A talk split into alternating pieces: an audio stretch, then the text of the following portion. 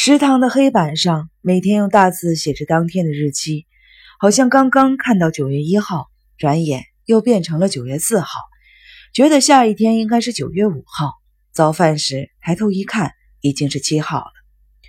八号是星期六，很多患儿都回家过周末去了。尤西这次没有被批准临时出院，一个人无所事事的躺在床上消磨时间。午饭后不久，尤西来叫他。你家里人来看你了。见到尤西躺着不动，护士又大声的叫道：“没听见吗？你家里人来看你了，快下来！”在护士的催促下，尤西总算磨磨蹭蹭的来到了食堂。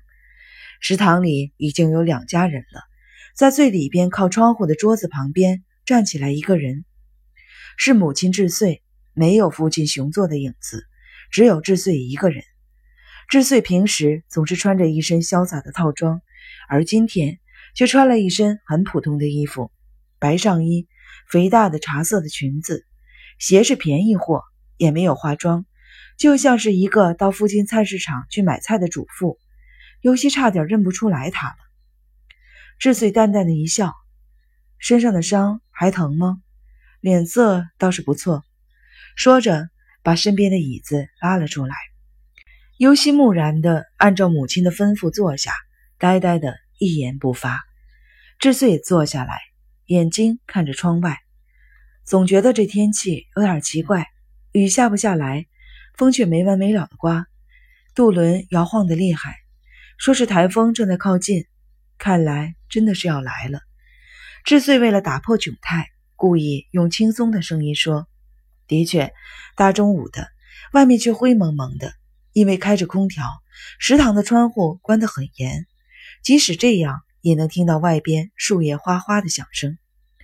今天是我一个人来的。智穗转过脸来对尤西说：“尤西闻的不是香水味儿，而是母亲身体特有的香味儿。你爸爸出差去大阪了，本来我今天是来不了的，可是心里有话，无论如何想跟尤西谈谈，所以就把聪智。”放在你姥姥家，一个人来了，出来的急，连衣服都没换。智穗拉了一下上衣的下摆，抚摸着膝上的手包，说：“从港口到医院，我是坐出租车过来的。这种天气，晚班渡轮也许不开了，我马上就得回去。”智穗说话的时候一直低着头，没有看尤西的眼睛。精神恍惚的尤西见到母亲以后，一直在想。母亲为什么一个人来呢？既讲究穿戴打扮，又注意节俭的母亲，顾不上换衣服，顾不上化妆，花那么多车钱，一个人过来，一定有什么目的吧？智穗的表情突然变得紧张起来，也许是因为口干吧。他用舌头湿润了一下嘴唇。今天是我下了很大的决心到这儿来的，就这样下去，我觉得什么问题都解决不了。所以，我想把一切都弄清楚。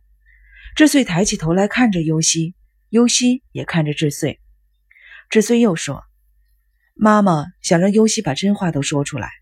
妈妈想听你说，你能把所有的事情都告诉妈妈吗？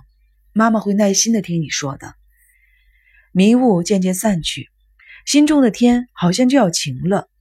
尤希突然感到一阵恐惧，连忙转过脸去，避开了智穗的目光。智穗拉着尤西的手，尤西看着妈妈，好好的看着妈妈。尤西没有办法，只好把脸转过去看着智穗。智穗担心食堂里其他人听到，凑近尤西说：“你老老实实的告诉妈妈，你真的想自杀吗？”尤西屏住呼吸不说话。智穗靠得更紧了，紧盯着尤西的眼睛。为什么想自杀？尤西张了张嘴。他什么都没有说出来。知穗的眼睛颤抖着，继续说：“你受伤的前一天是你爸爸送你回医院的。那一天，聪智发高烧，我没有能送你。那天出什么事了？”知穗的呼吸慌乱起来，他的气息吹到了尤西的脸上。那天，你爸爸回到家里已经是凌晨三点多了。他说是勉强的赶上了十一点四十五分的末班船，为什么会那么晚？倒着往回算，六点的那班船轻轻松松的就能赶上。那时妈妈只顾担心聪智的病，没顾得上细想。但是突然听说你受了伤，而且是从那么高的净水罐上跳下来，弄不好就没命了，所以我才想起这件事来。智穗的眼睛不知道什么时候已经潮湿了，握着优希的手也微微的抖动。告诉妈妈，跟妈妈说实话，妈妈求你了。优希感到全身燥热，想大声喊叫。他躲开了智穗注视的目光，从喉咙里挤出了几个字来：“以前不是已经跟你说过了吗？”声音细小而沙哑，马上就被外面的风声吞没了。你说什么？尤西胸中好像燃起了大火，他想拼命的把胸中的大火喷出来。以前不是跟你说过了吗？已经跟你说过了。连尤西都没有想到声音会这么大。食堂里另外两家人都惊异的转过头来看着尤西，声音太大了。智穗责备了尤西一句，看了看周围，又说：“本来我想跟你在外边谈的，跟护士提出了要求，可是他说医院有规定，没允许。”尤西看着母亲那胆怯的眼睛，心想：“是吗？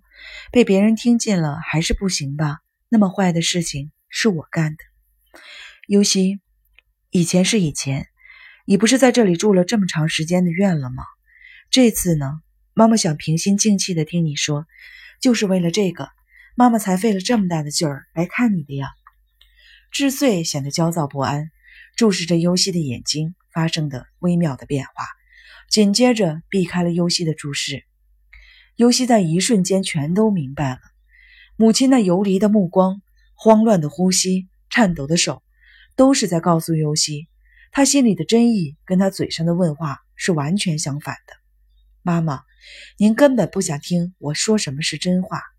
您在家里坐立不安，跑到这里来根本不是为了我。您是忍受不了内心的焦躁，你是自己忍不下去了才到这里来的。妈妈，您所期望的是您自己能够得到安宁，您根本不希望听到会让您惊慌失措的所谓的真话。您担心的是这个家可能要分崩离析，您并不想听我说什么真话。您希望通过我一个人的忍耐换来全家的幸福。您希望我说谎，而且把谎话坚持到底。尤西，如果你想说以前说过的是真的，你就再清清楚楚的。赤穗战战兢兢地说。尤西站起来朝门外走。尤西，等等，你还什么都没有说呢。